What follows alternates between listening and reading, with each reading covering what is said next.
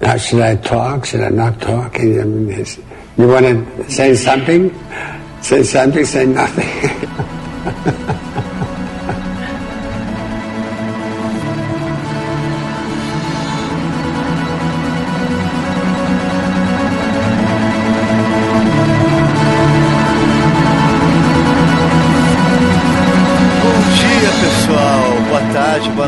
Nós estamos voltando de uma pausa do ClichêCast, e não por um motivo muito bom, né? Nós já estávamos querendo voltar de qualquer forma, mas hoje nós vamos dedicar esse programa especial pro Márcio Vinelli, que faleceu no último dia 26 de maio, agora em 2014. Eu sou o Thiago Barba e hoje eu tô aqui com o Dilon. É, vamos tentar falar de Máximo Vinelli com o mínimo de cagação de regra.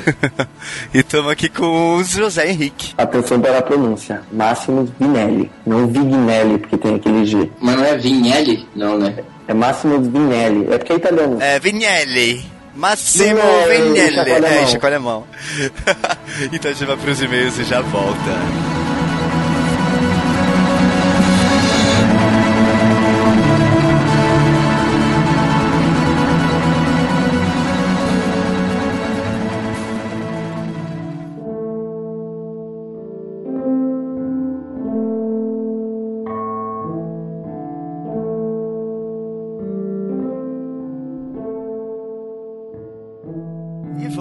Leituras dos e-mails e comentários. Eu sou aqui de volta, sou o Thiago Barba, e hoje eu tô com um cara que tá estreando aqui nos comentários, o Rafinha. Ê! Aê, finalmente me chamaram pra gravar essa parada, né, seus pão no cu.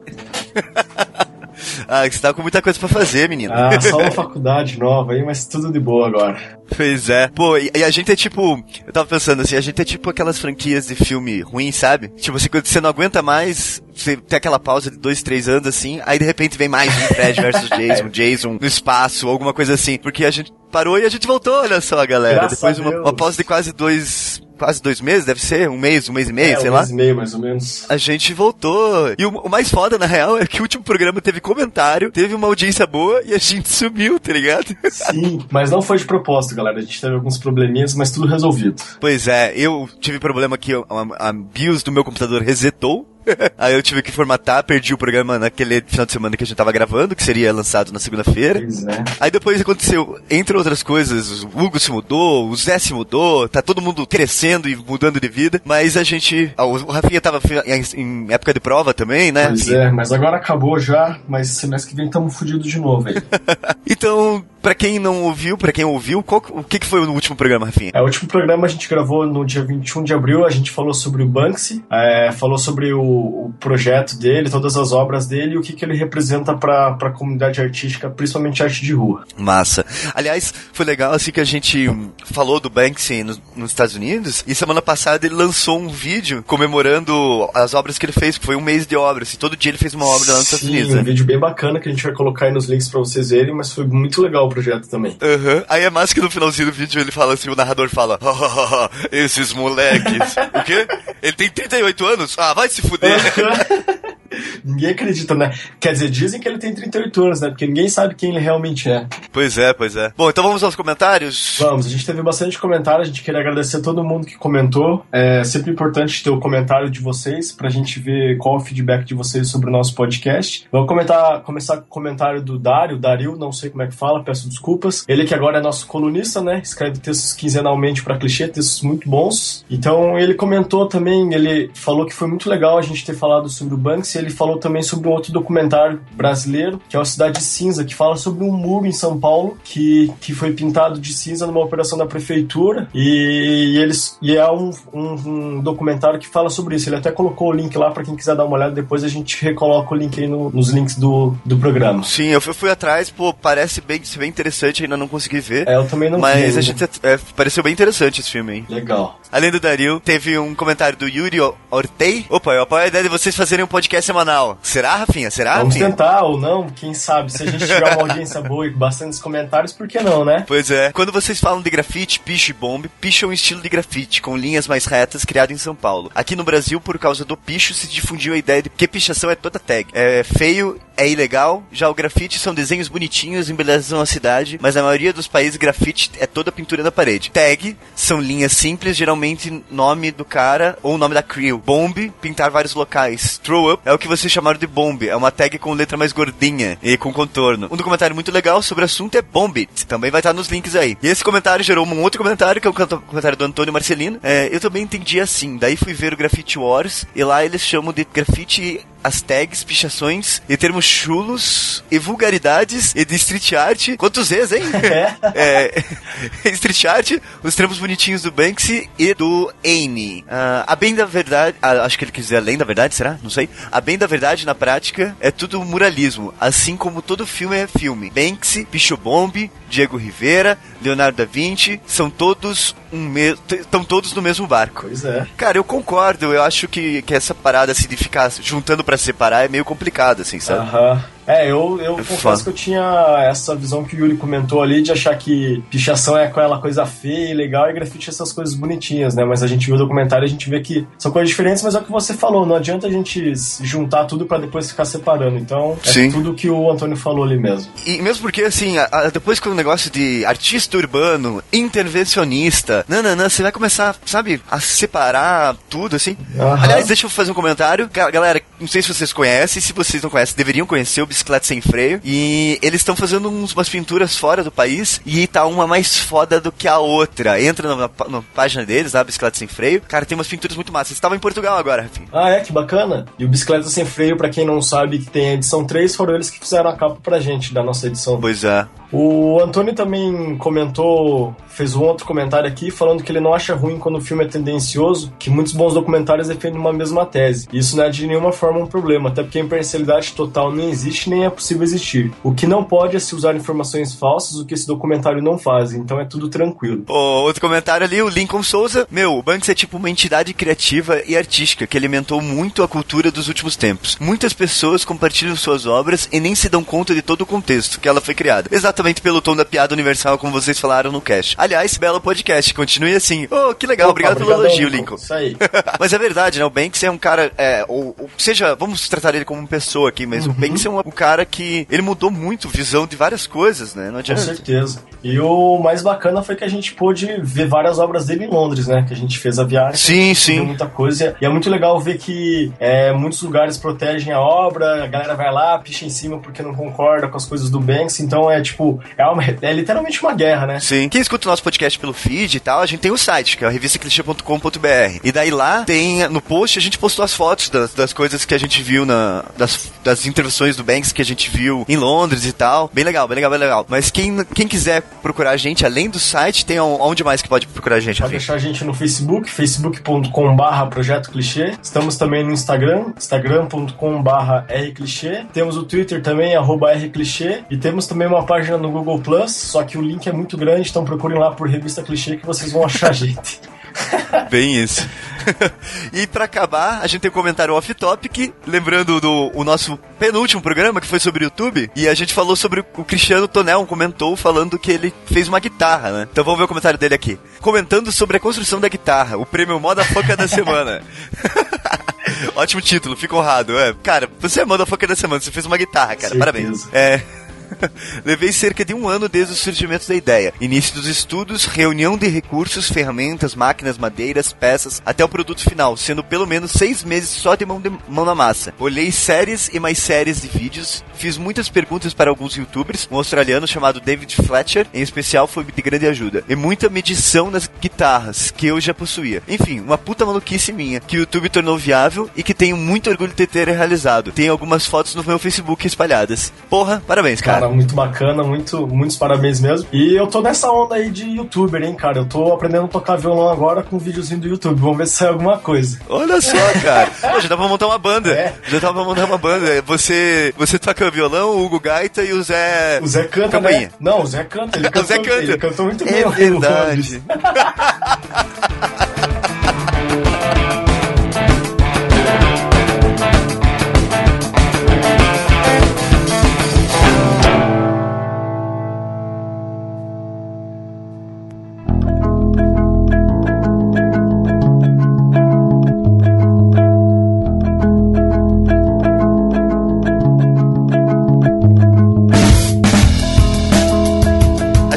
pouco sobre o Máximo Finelli, sobre a história dele, um pouco sobre os trabalhos dele, o que ele deixou de importante, de legado, né? Que se você ainda não conhece ele, já tá na hora, se você é estudante de design ou se você trabalha com design, já tá na hora de se conhecer. É, e quem conhece sabe por que, que a gente está fazendo um programa especial para ele. Já era nossa ideia dedicar programas especiais para designers famosos ou para designers que nós somos fãs, e vamos começar essa série com o Márcio Vinelli. É, é importante lembrar o Márcio Vinelli, ele é um dos símbolos do modernismo, né? Ele é famoso principalmente por algumas declarações que ele fez naquele documentário, já bastante dito, do Helvética, e ele era um defensor dessa boa forma, ele fez toda a sua forma em New York, né, na, na cidade de Nova York, e ele é italiano. Sim, nasceu em Milão, né? E o mais interessante, ele não tinha formação de design, até porque naquela época não, não se tinha ainda essa concepção. Então ele é arquiteto de formação. É, assim como várias pessoas, né? O pessoal da história de Bauhaus e tal, eram vários arquitetos ou até artistas, sei lá, que acabavam trabalhando com design porque não existia o design como design que a gente conhece hoje, né? É, exatamente. Até para situar um pouquinho o pessoal, ele morreu com 83 anos e isso nos remete a qual data? 1931. E, porra, você é bem de matemática, hein? Putz, sim, cara. ele é milanês, nasceu em 1931, como a gente falou, na Itália, e em 66 ele se mudou para Nova York para trabalhar no, com, a, com uma empresa que é Unimark International, se não me engano. Sim, foi quando ele fez o Unigrid, não? Acho que sim. No Unimark que ele fez o Unigrid, que foi o grid que unificou a documentação dos parques dos Estados Unidos. É, essa, essa Unimark, ela virou uma das maiores empresas de design do mundo, assim, porque ela não, ela trabalhava com arquitetura, com um pouco de tudo na realidade, né, design interiores e tal. Ele trabalhou com o Vincent Gleason nessa, nessa parada aqui. Pô, que massa. Não sabia disso, não. Aí, ele, em Nova York, ele começou a produzir e começou a, a se moldar como ele viria a ser conhecido como design, design modernista e tal, né? É, ele até declara, assim, naquela época, é, a influência do Vinelli na, no design americano é, é tipo, enorme, assim. Uhum. É, até porque a gente pode ver as marcas que ele trabalhou, né? Benetton, American Airlines, a Boston Dable, a IBM, a própria marca da IBM, Pirelli. Sim. É, então, é, ele realmente moldou o design americano para essa linha modernista. É, porque quando ele chegou, ele até comenta, assim, tem, tem vários documentários sobre ele, e é até interessante, é, a produção de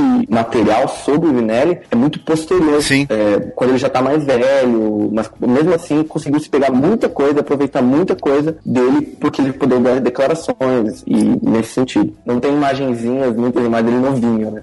É mais realmente aquela figura de um cara mais de cabelo é que ele chegou lá, parece... já tinha um tempo de vida, né, cara? É, exatamente. E também você bate o olho, parece Steve Jobs. É, ele, ele estudou na Academia de Arte em Milão mesmo, de 48 a 50 e alguma coisa, segundo os dados aqui. Então, quando ele foi para Nova York, ele já tava com seus... É, bom, mas também não é velho, né, gente?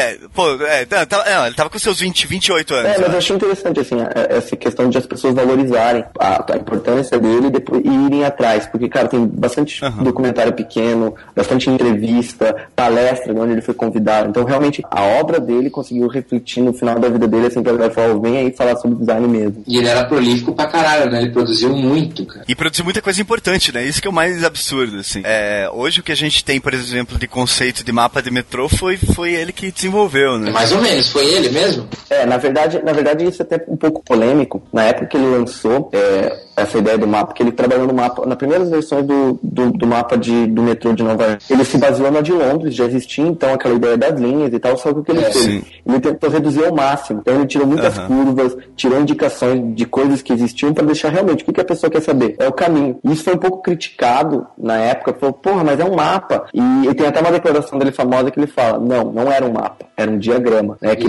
para ajudar as pessoas a se, a se locomover, assim. Porque até então, antes, a, os pontos, por exemplo, eles, se eles tinham distâncias diferentes, eles iam ter distâncias diferentes no mapa também. E daí depois, quando ele implanta o negócio de ângulos retos e só inclinados em, em 45 graus, e os pontos é, com a mesma distância, isso muda a visão, né? Não é só um mapa. Mas, Thiago, mas o negócio é esse, ele não impl ele implantou isso em Nova York com algumas alterações, mas o cerne é do metrô londrino. Isso, isso, mas é que o metrô londrino ele ainda não era reto, assim, ele era, mas ele ainda era, ele tinha umas curvas, assim, sabe? É, então, a, a questão dela foi a abstração, e até ele é, recebe o título, e até dá pra gente ver toda a obra dele, que ele realmente não era só um, um designer estético, mesmo que muita gente atribui a ele essa ideia de, ah, não, porque ele tem muitas declarações sobre estética, mas realmente ele procurava fazer um melhor produto. Tem uma declaração interessante dele aqui, que é que a vibe dele de design era para diminuir a vulgaridade no, mu no mundo.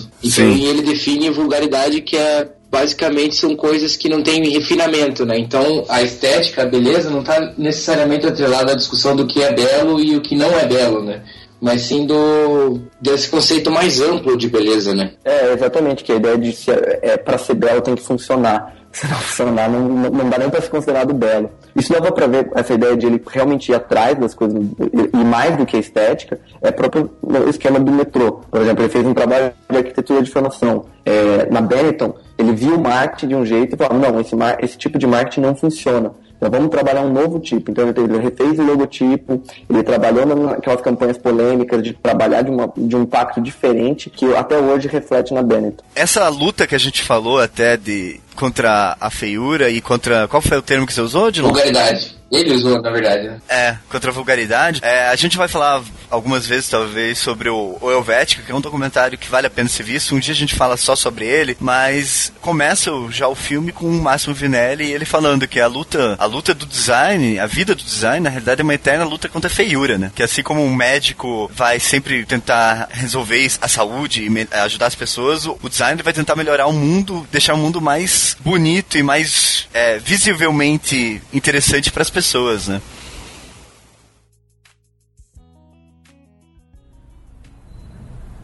Life of a designer is a life of fight. Fight against the ugliness. Just like a doctor fights against disease. For us, visual disease is what we have around, and what we try to do is to cure it somehow, you know, with design. É que é importante lembrar também, acho que, é, que o João citou no começo, ele vem da escola do design universal. É, então, para ele, estilo é banal, sabe? Ele vem da ideia de procurar algo que funcione para tudo, né? A ideia de ser alguma coisa universal. Então, funciona hoje, vai funcionar amanhã. E, e, é engraçado porque é uma discussão que às vezes você pode pensar assim que é, é nova, mas eu dei uma reolhada no documentário Vética e, e no comecinho ele fala uma coisa que, é, para quem viu a discussão, que teve um artigo da Marina Shakur sobre a logo do Correio, né? E ela fala um negócio que o Máximo Vinelli fala logo no comecinho do Vética, que é assim, tipografia é os espaços em brancos entre as, os tipos, né? E, e daí ele fala sobre você conseguir falar a as pessoas talvez achem que você precisa de uma fonte, uma tipo que explique exatamente o que você está querendo dizer, sendo que na realidade você não precisa que a fonte que você vai escrever cachorro lata, né? Alguma coisa é, desse tipo é, que ele fala. A vibe do, do, do Vinelli era, era essa, esse lance dos estilos, ele é transitório, né? O estilo é transitório, Sim. a qualidade persiste.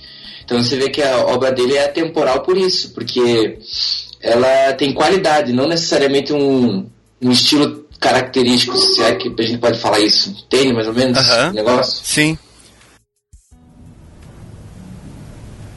Good typographer always had sensitivity about the distance between letters.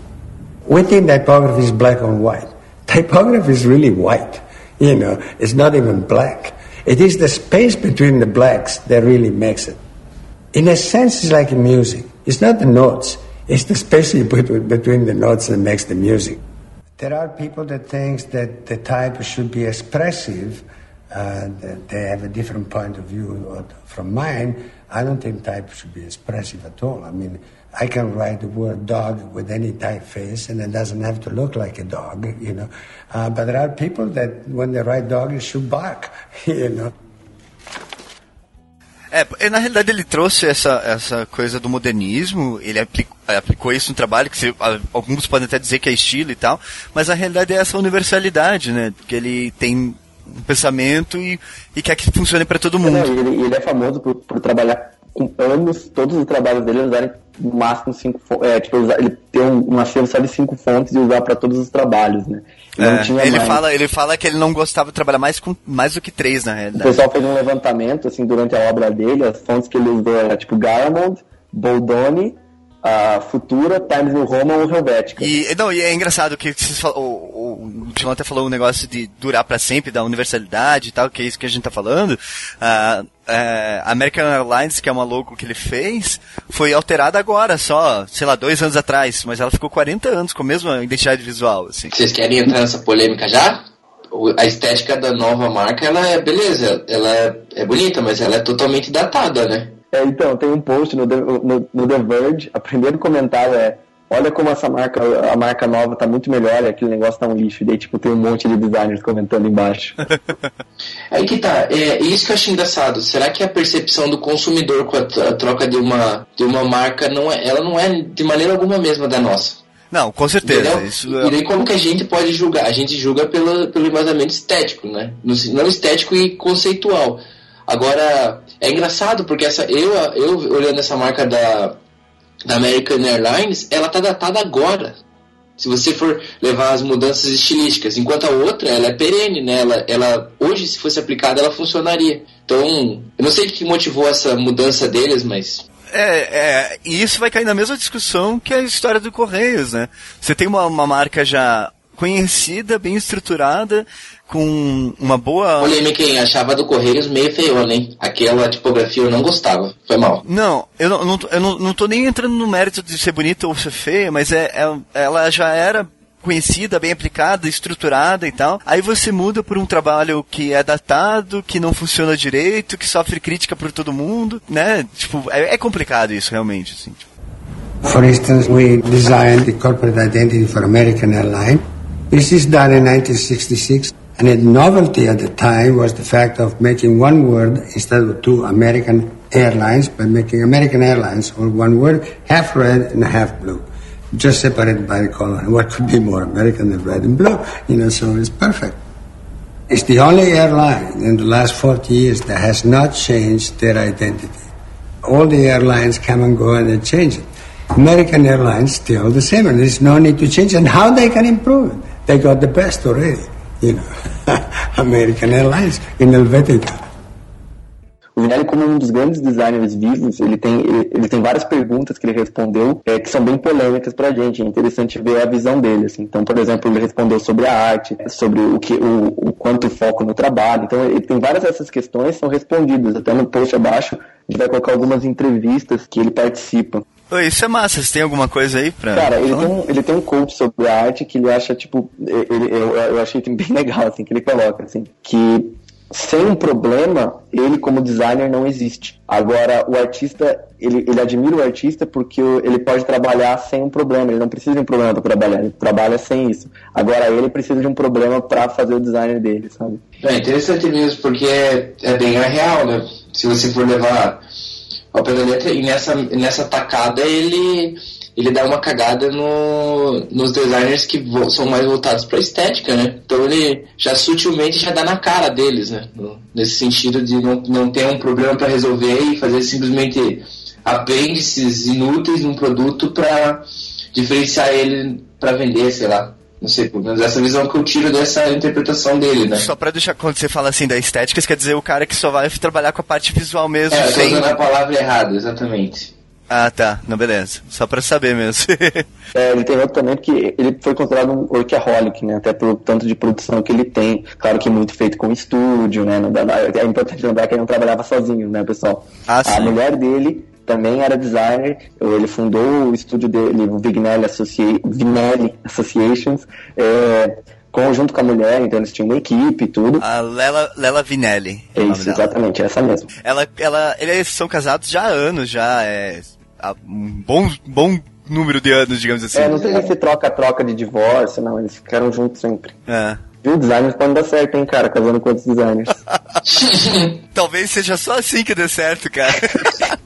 ele tem uma citação que ele fala que ele era tão concentrado no trabalho, era tão focado em design, que tudo que ele lia, tudo que ele absorvia, tudo que ele via, ele acabava associando com o trabalho e isso era incrível para ele, assim, que tudo que ele via ele conseguia aproveitar. Hum, massa. Isso é uma coisa que é até interessante falar, assim, é, os dois, a Lela e o Máximo, em 2008, eles concordaram em doar, tipo, uma porrada de arquivos de material deles, assim, de produção deles, é, e ficou em, ficou em exibição, eu acho que já saiu da exibição, não sei se ainda tá, sei lá, mas num prédio que eles mesmos projetaram e tal, é, eles no final, agora, nos últimos anos, que o Máximo também ficou doente e tal, eles começaram a tentar voltar esse trabalho de design que eles tinham para estudantes, assim, o que eu achei, acho bem legal, assim. Tipo, por isso que eu acho que o Máximo, até o final da vida dele, ele tava em voga e as pessoas sabem, deveriam saber quem ele é, porque ele não parou nunca.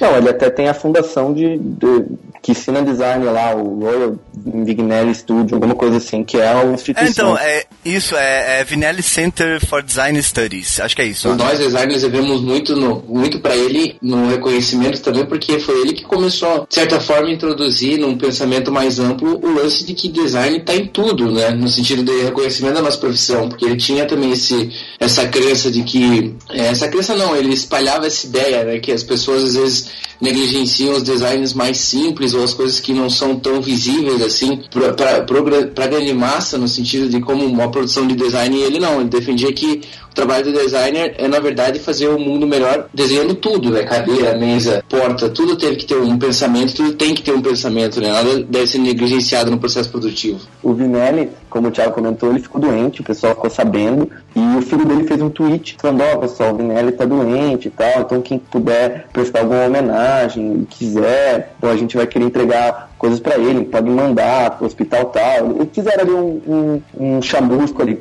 E até foi criada uma hashtag no Twitter, que é Dismiss Vinelli. E, cara, o pessoal realmente mandou muitas coisas, é, coisas legais, assim, do tipo, pô, muito obrigado. Podia, é, tipo, ah, estou agradecendo com Helvética, mas na verdade vou agradecer com Helvética Bold. Sabe, umas piadinhas assim, mas realmente mostrando a influência e o trabalho dele e as pessoas agradecendo tudo que ele fez pelo design. É, é, é, é foda. Eu, quando eu fiquei sabendo assim, eu dei uma pesquisada assim no, no que estava acontecendo mais recentemente, assim, daí eu soube essa história do, do Twitch e tal. É, é foda, né? cara, é, é, o reconhecimento de um trabalho bem feito, né, cara? O fato dele ter esse reconhecimento deve, de alguma forma, ter confortado ele da missão dele, da parada, né? Que, que ele se propôs a fazer, né? Que era ah, tornar o design uma parada relevante. É, o, o Michael Beirut, uma coisa assim, Beirut, não sei falar o nome dele, ele, ele foi aluno do Vignelli, né? Foi, né, aprendeu com ele e ele escreveu um texto depois da morte que ele chegou numa época em Nova York que ele olhava o metrô, ele via o Vignelli. Ele olhava as bolsas que as pessoas andavam na rua, ele via o Vignelli. Ele, ele tipo, olhava pro lado, para um, um anúncio, ele via o Vignelli. Cara, tudo tinha o estilo dele, a, a, questão modernista era, era trabalho dele, cara, em todo, em todo Nova York. Uhum. Mas aí que, que fica o questionamento, né? Será, será que foi o, o, o porquê, né? De você chegar à raiz do porquê disso? Será que é é porque é bom? Será que foi um, um estilo que foi consolidado e as pessoas tem, tinham medo de, de mudar, sabe? Eu, eu sempre Cara, me pego pensando nisso, assim. Eu acredito que é porque é bom. É, é, a minha crença é porque é bom além de ser bom, eu concordo com você o fato de ser bom, bom e desdobrável, digamos assim, eu acho que tem um fator de que ele pegou uma fase de mudança aonde ele aplicou muita coisa que era aí sim entra o fator bom, o fator de, de qualidade e que duraria muito tempo. Então, por exemplo, você começa a, você começa a pensar assim do tipo, por que, que você mudaria um negócio que funciona tão bem, por exemplo, como o mapa do metrô ou a logo da American Airlines, entendeu? Eu acho que ele pegou esse período de mudança, de estruturação, de design, de identidades visuais, e ele fez peças muito boas e acabou que essas ficaram marcadas para sempre. É que na verdade assim, a gente não tem que falar, na verdade não dá para falar assim, ah, foi bom, ele é, isso foi foda. Cara, ele mudou o design como é e, e ponto, assim, não, indiferente se isso realmente era melhor ou pior, ele mudou, uhum. Importante, mas ele pegou muita fase de aplicar sistemas, né? Sistemas de design, sistemas visuais, que não era simplesmente algo jogado, né? Não era um lettering que ele fazia. Era um sistema. É, não era a logo da Coca-Cola que era só um lettering, então. Era um sistema replicável. Ainda mais que a gente pega esse boom né, da, da, das indústrias cada vez mais. Então, essa, esse negócio de moldar, assim. E ele não trabalhou só como gráfico, né? A gente também tem que falar da produção também de produto também que ele teve. Então, Sim. ele fez tudo. É impressionante. Tem um candelabro dele que eu acho lindo, que é aquele tipo candelabro, acho que é menorá, não lembro o nome, que é candelabro, candelabro... Judaico. Judaico, é isso, candelabro judaico, que tem nove velas, assim, mas eles se movem, é bem legal. Ele tem umas peças bem massas, assim, de trabalho. Assim. É, e até voltando essa, essa questão do, da, da ideia de, ah, como é que eu persistiu o estilo dele, ele odiava o pós-modernismo. Dá pra ver bem isso no documentário Helvet, quando eles entrevistam o David Carson, aquele pau no cu, eu odeio ele. Eu gostava dele, cara, sabia?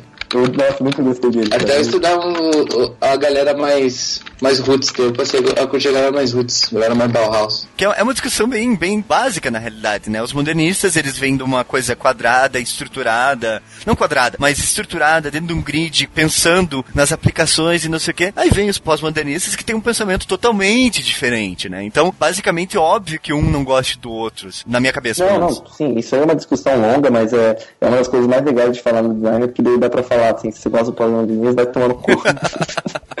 Tô cozinhando essa aí. O cara é muito feio, mano. Ah, eu acho que existem momentos que funcionam, assim. Pois, né? Tem coisas muito boas, tem que. Ah, cara, mas no fim das contas é também é um, um é transitório demais pós-modernismo, sei lá, acho.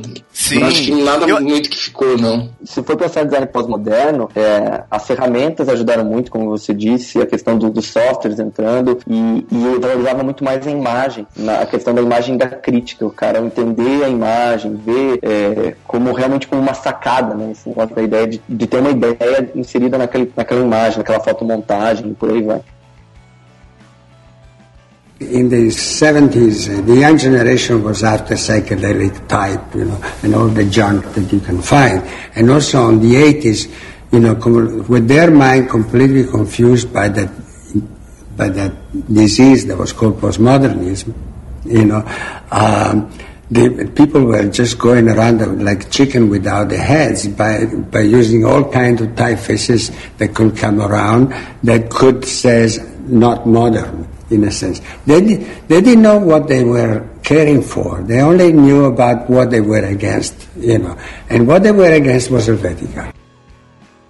Então esse negócio de você ter o grid na tua tela e poder mexer dois pixels pro lado, a, a coisa de falar, não, quebrei o grid, legal, ficou bacana. Isso é uma coisa pós-moderna, porque você tem uma ferramenta que você permite olhar e visualizar. Agora imagine você trabalhar numa prancheta com caneta nanquim, que se você colocar o dedo em cima boca, que né, então tudo tinha que ser bem estruturado e pensado para que o negócio fosse funcional e funcionasse de uma forma direita, né, também. Cara, é que as aplicações eram muito mais complexas, né, cara? Também tem isso, Sim. né?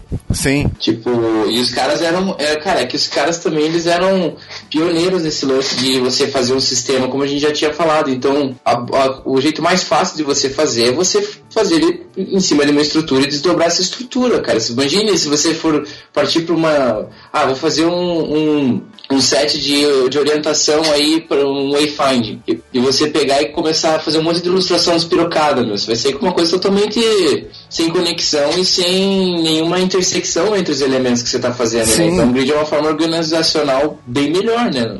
É bem uma questão de momento, porque digamos assim, hoje em dia, ah, você faz uma identidade visual e você vai ter que adesivar uma parede com essa identidade visual. Mano, o que, que você faz? Você pega o vetor, imprime adesivo recortado, cola, tira e acabou, tá ali. Agora imagine quando você tem que aplicar isso num lugar onde você não. numa época onde você não tinha essas facilidades, por exemplo. Então você tem que ter um grid bem estruturado para que quem for a replicar essa logo, seja num, na cauda de um avião ou num cartão de visita, a logo vai ter o mesmo padrão, assim, sabe?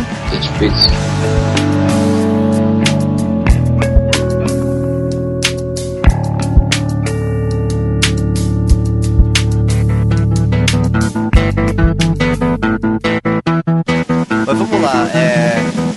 então vamos. A, a, gente falou um pouco da vida dele e tal. Vamos tentar falar um pouco dos trabalhos mais relevantes, assim, que vem de cabeça, o que a gente sabe, e, e que as pessoas têm que conhecer, né, de alguma forma. A gente falou do metrô de Nova York. Isso aconteceu em 1960. Mas é importante notar o, o padrão cromático que ele desenvolveu também, que era uma coisa que, por mais que já tinha sido feita no, no metrô de Londres, mas é um reforço importante, né, cara? Que depois dele veio crescendo bastante em importância e já tem gente que hoje em dia já rejeita por causa da baixa acessibilidade, né? A gente até falou disso no podcast sobre daltonismo, que é justamente o problema de que as, as cores acabam sendo muito parecidas e tal. Mas, né, como a gente mesmo falou, a gente chegou a essa conclusão até no podcast do daltonismo, é impossível você fazer um design que seja universal, assim, Uhum. que vá funcionar para todo mundo. Mas a gente pode tentar chegar perto, né? E é o que o pessoal tenta fazer. Então, tenta pegar o trabalho dele junto com o trabalho de outras pessoas, outros estudiosos, para chegar num, num resultado melhor. É, né? ele conseguiu, na real, nessa parada é. Ah, É, sim. mas o legal é assim, que ele foi convidado para refazer o, o, o trabalho dele, né? Porque isso foi feito em 1960 e ele, te- ele foi convidado nesses últimos anos, eu não, não sei mais ou menos a data, ele foi convidado a continuar o trabalho, porque foi meio que ele terminou ali e abandonou. Eles pediram para ele continuar. Então tá, tá rolando aí a, as versões finais. Tá, acho que uma coisa que a gente comentou também é American Wines, né? É, American Airlines também é um, é um trabalho que durou, como a gente falou, 40 anos. É, ele usou a tipografia helvética para criar também. E, pô, é um material bonito, né, cara? É foda. Não tem muito o que falar desses materiais. É, eu sei assim. que tem uma história legal, eu não sei se. Mas tem aquela, aquela, ele, aquela bolsa da Bloomingdale's lá. A Big a- Brown Bag, a Little Brown Bag. Isso, exatamente. Que, na verdade, ele só foi fazer o packing e o jeito que ele configurou a, a, a escrita virou uma das identidades também da empresa. Assim, eles começaram a usar em mais outros materiais. Não, e tirando a sacada genial de chamar um produto, criar na verdade um fetiche por um produto que não tinha tanto valor assim, dando o nome dele mesmo, cara. Sim. Se você Vocês estão falando daquela. Estão falando daquela sacola marrom, É, assim, cara. Little Brown Bag. Ah, Isso, tá. isso, cara. É um produto que tem o nome exatamente do que ele é. Virou um, um puta de um- um- uma parada celebrada no, no design, assim. A simplicidade levada ao extremo. Mas ele nasceu como uma sacola só pra levar compras, não era? Cara, E depois que virou um produto.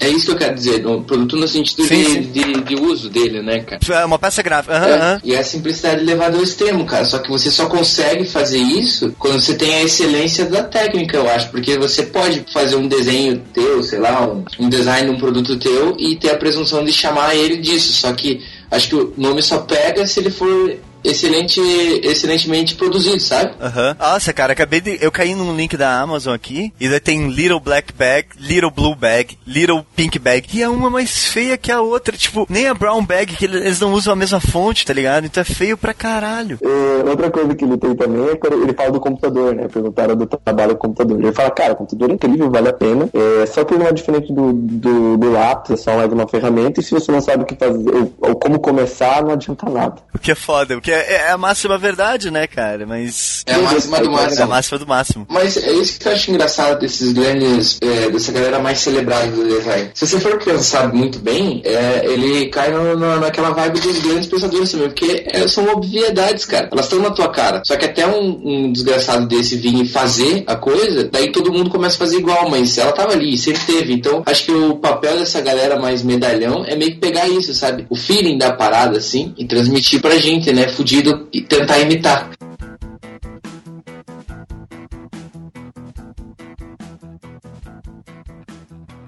Why do you think that vulgarity is so much easier for people to absorb Because than culture? Because it does not require culture, exactly. It's easier because it does not require education, it does not require refinement, brain refinement. So therefore, it's so much easier, you know, uh, to to like things if you don't know. The moment you begin to know, knowledge brings you sifting ability. So you begin to sift the good from the bad. You know, the more you know, the more sophisticated you become, the more refined your taste becomes, and so on and so forth. So that is the task, it is to sift the trash out.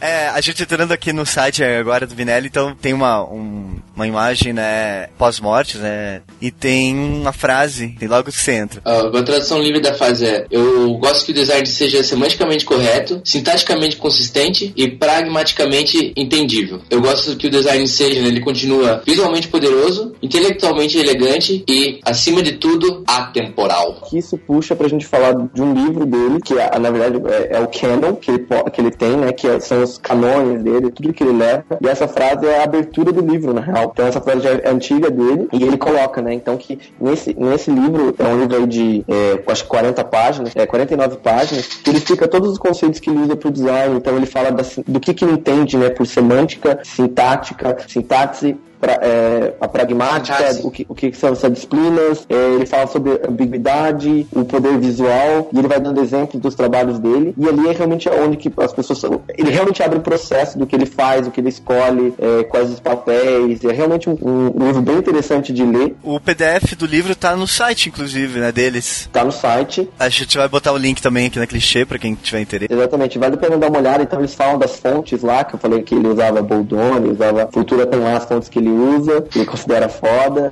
É, fala também um pouco sobre design de produto, então vale a pena, porque eles também produziram né, bastante coisa uhum. de produto. Então, realmente, é um livro que é, o cara realmente condensou o conhecimento dele de design nesse canon, né, que eles chamam, né? Tem, uma, tem umas entrevistas que tem uns quotes interessantes. É engraçado como ele tem um quote, eu tenho que achar a data disso aqui, ele tem um quote que é, cara, é, cuspir escarrado é uma coisa que o, que o Steve Jobs fala, que ele, ele diz aqui, né, que, que ele não acredita em focus group, porque ele não acredita no marketing do jeito que ele é feito na, nos Estados Unidos, ou era feito na época da entrevista, porque ele também tinha o mesmo pensamento do Jobs e que as pessoas, elas mal sabem o que elas precisam, quanto mais elas querem, entendeu? Então ele também tinha uma visão interessante do que deve ser uma pesquisa, de como você vai conduzir uma pesquisa para um produto e ele fala, né, que você tem que, na verdade, diagnosticar a necessidade. Então você vê essa necessidade ao longo do trabalho dele, né? Então a necessidade do, do por exemplo, do, do sistema unificado para demonstração de dos diagramas dos parques lá, né? Uhum. O sistema Unigrid para o National Park Service em 1977. Era a necessidade de você padronizar a comunicação para torná-la mais entendível. As pessoas sabiam disso? Tipo assim, ah, por que, que a gente precisa disso? Não, ele, ele sabia que, se, que era necessário. Assim como ele sabia que era necessário ter uma comunicação muito mais clara e objetiva pro metrô. E é esse questionamento, essa parte edificante que é chegar, que é esse negócio que eu vejo o design negligenciar muito hoje ainda, assim. Ainda se bate muito no, na, no aspecto visual, no sentido de que você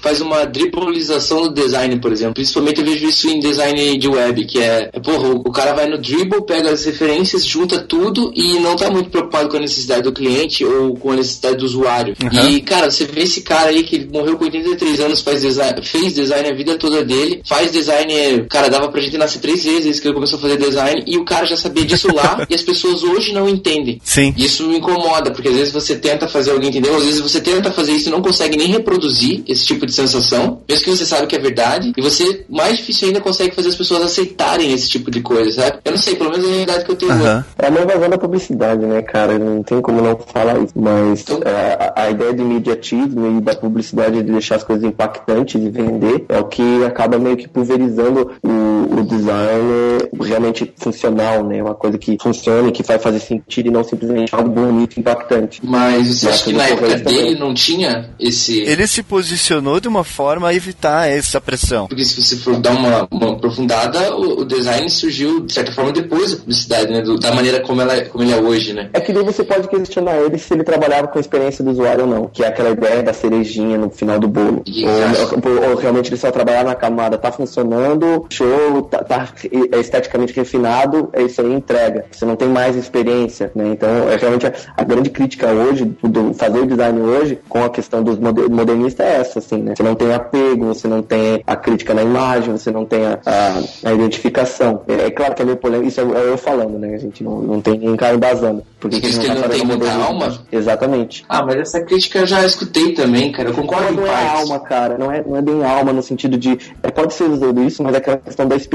Por exemplo, eu não preciso fazer uma transição de tela que, com o motion, né, o motion certinho, tá ligado? Mas se eu fizer isso, o cara vai perceber e falar, nossa, que legal. É, mas é aí que tá. Mas é isso que eu digo. Será que esse tipo de coisa não ecoa esse, esse trampo dessa galera? Ah, mas tipo é... assim, ele, ele não é necessário no sentido de que ele não tem que estritamente estar lá, mas ele serve a um propósito claro e ele funciona. Será que isso não é uma adaptação desse tipo de preceito modernista para a web? É isso que eu, que eu, me questiono, sabe? Nesse sentido. É que eu digo assim: você diz que você não precisa daquela animação específica para fazer funcionar, certo? Certo. Mas se você fizer, é melhor. Sim.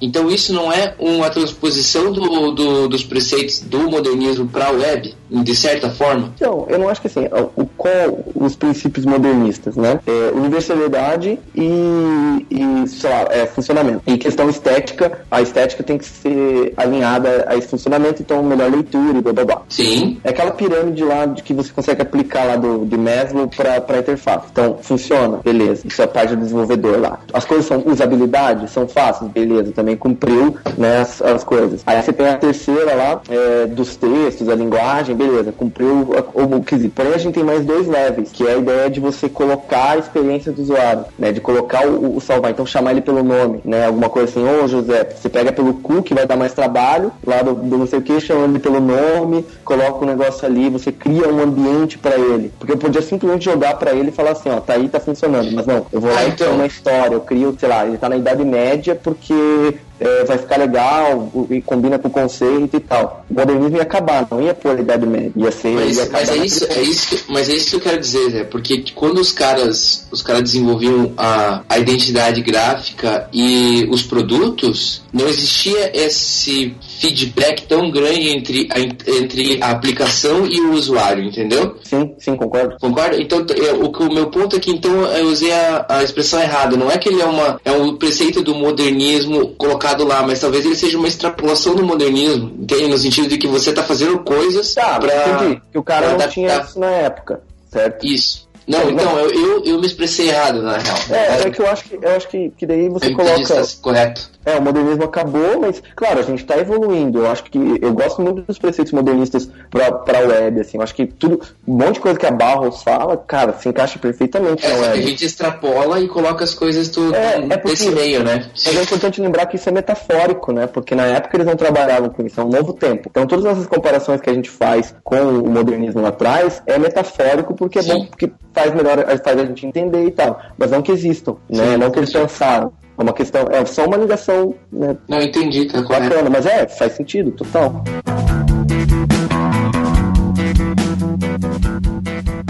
The worst thing that we see on, on website is that it's being uh, understood as a form of entertainment. It's not a form of entertainment. It's a, it's a, it's a, mess, it's a medium for convey information. Now, convey information doesn't mean that should be boring. It should be, it should be you know, done in, an attractive uh, and convincing way as, as well. But I cannot stand all kinds of sites, particularly those so-called well, well designed, that you open it, you want to get an information, and you get all these things moving and dancing and overlapping and so on and so forth. You know, really, that is the um, it, it's it is the victory of the small minds.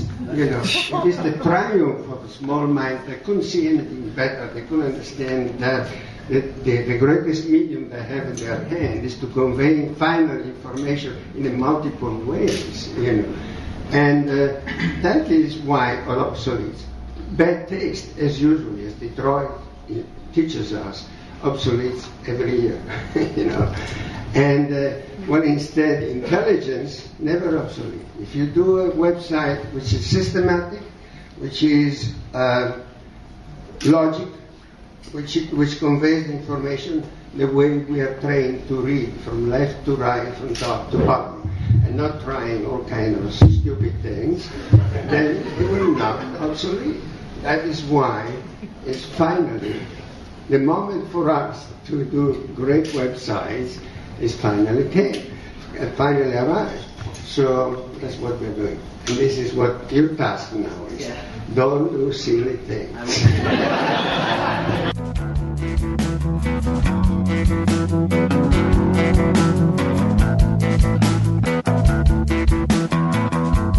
É, é, legal ver o cara vivo porque ele até comentou sobre web design. Tem um vídeo dele falando o que, que ele, ele, ele considera sites bons e ruins e blá blá blá. E, e, é legal ele falando sobre o web design, porque na realidade ele aplica os mesmos conceitos e os pensamentos que ele tem para qualquer coisa pro web design. E, e, e, é lógico o pensamento dele. É importante ver que a data é de três anos atrás. É, então. É lógico que isso faz diferença, muita diferença no ambiente web e tal. Não, cara, não é isso. É que três anos atrás ele tá falando coisas que as pessoas estão pensando agora, tá ligado? É, e também ele vem de uma web flash que ficou muito famoso também, né? É verdade. É, então, esse é um grande porque isso é uma coisa que a gente já, já aprendeu na marra que skip intro, sabe? Tipo, porra, era um saco, né? Você ficar fazendo no botão, você. E realmente essa é a crítica dele. Ele tá nesse tempo ele fala, cara, o site você tá lá buscando informação, você quer as coisas. Por que, que você acha que o teu site tem que entreter, né? No sentido de pegando sites em geral, né? Claro que tem essa categoria. Então a crítica dele é, é essa, assim, e claro, como você disse. E, e o Dilon também comentou, são os preceitos modernistas sendo aplicados numa nova mídia. E eu gosto no finalzinho do vídeo que ele fala assim: é, você pode fazer fazer o que você quiser, só não faça uma coisa estúpida, não faça silly things, tá ligado? E é bem isso, tipo, quando você tá tentando projetar alguma coisa, você tem que pensar em todos os aspectos onde ela vai se enquadrar e tentar fazer o mínimo de coisas estúpidas possíveis, né? Tipo. É,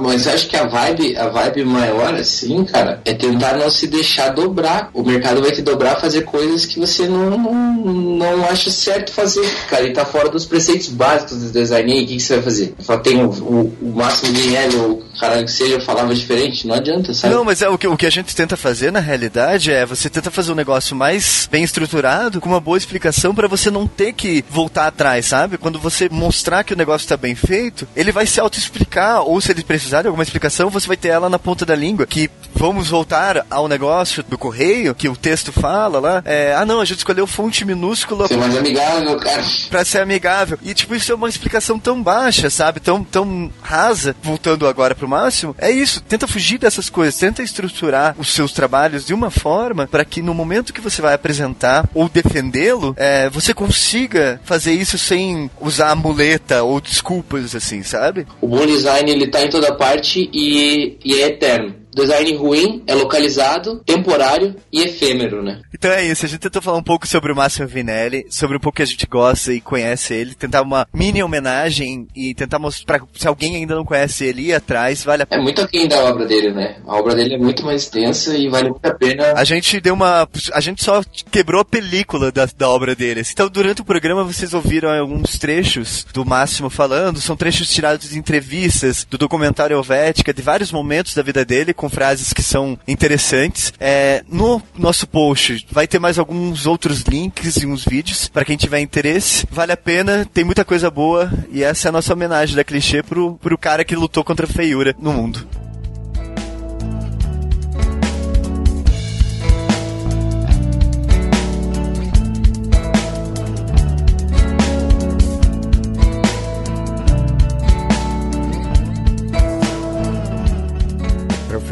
From RIT came to visit us to ask what should be the education of design for the next 10 years at that time.